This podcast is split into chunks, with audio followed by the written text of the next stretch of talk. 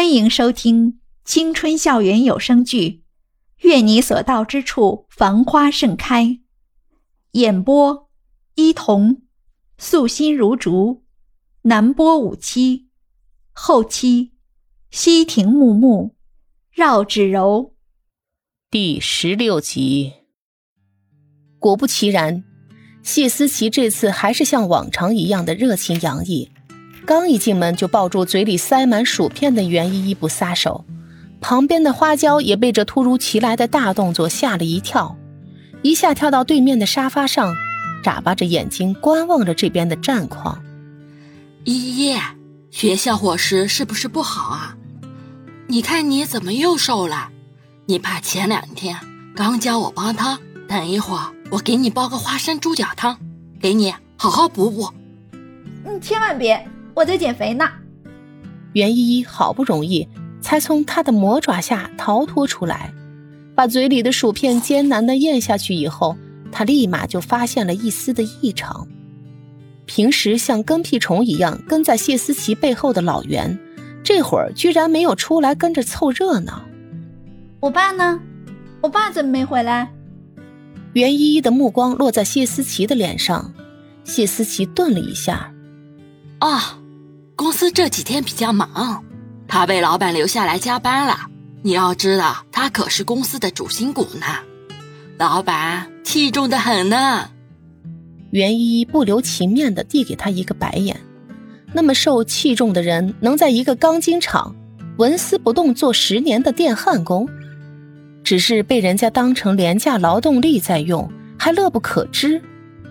袁依依已经没有心情再去吐槽这对一直被人牵着鼻子走还浑然不觉的夫妇了。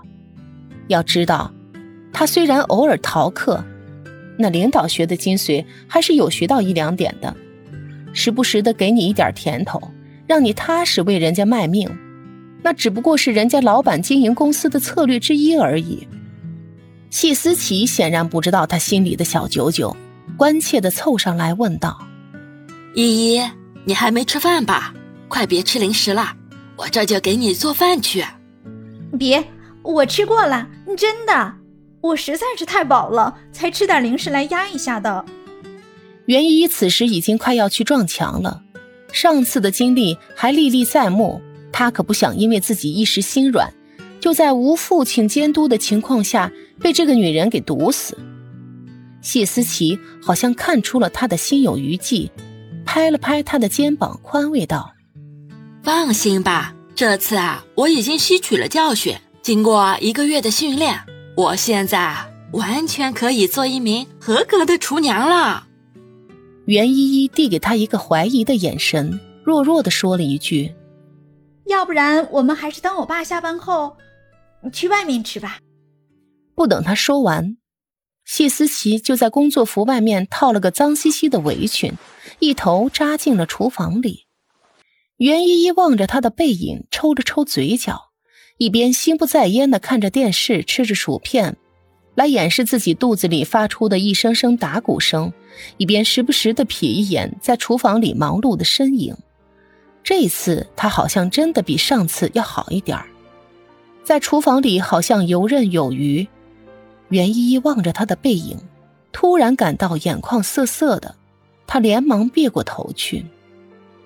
很快，一阵阵饭香就悠悠的飘了出来。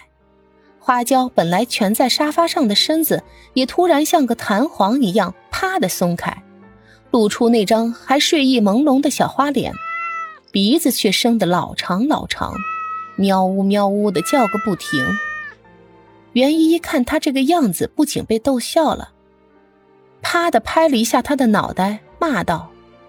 没出息的花椒，你能不能有点尊严？说完，他不仅愣住了，因为此时他的肚子似乎开始抗议他的口是心非。短短一个多小时的时间，桌上竟然满满当当摆上了一桌子菜，而且看起来还挺好吃，这让袁依依食欲大增。趁谢思琪没注意，他连忙吞了一口口水。谢思琪看起来开心的不得了。让袁依依不仅开始怀疑，这是不是他第一次成功的完成这桌子菜？想到可怜的老袁为了谢思琪不知道尝了多少黑暗料理，袁依依就一阵心疼。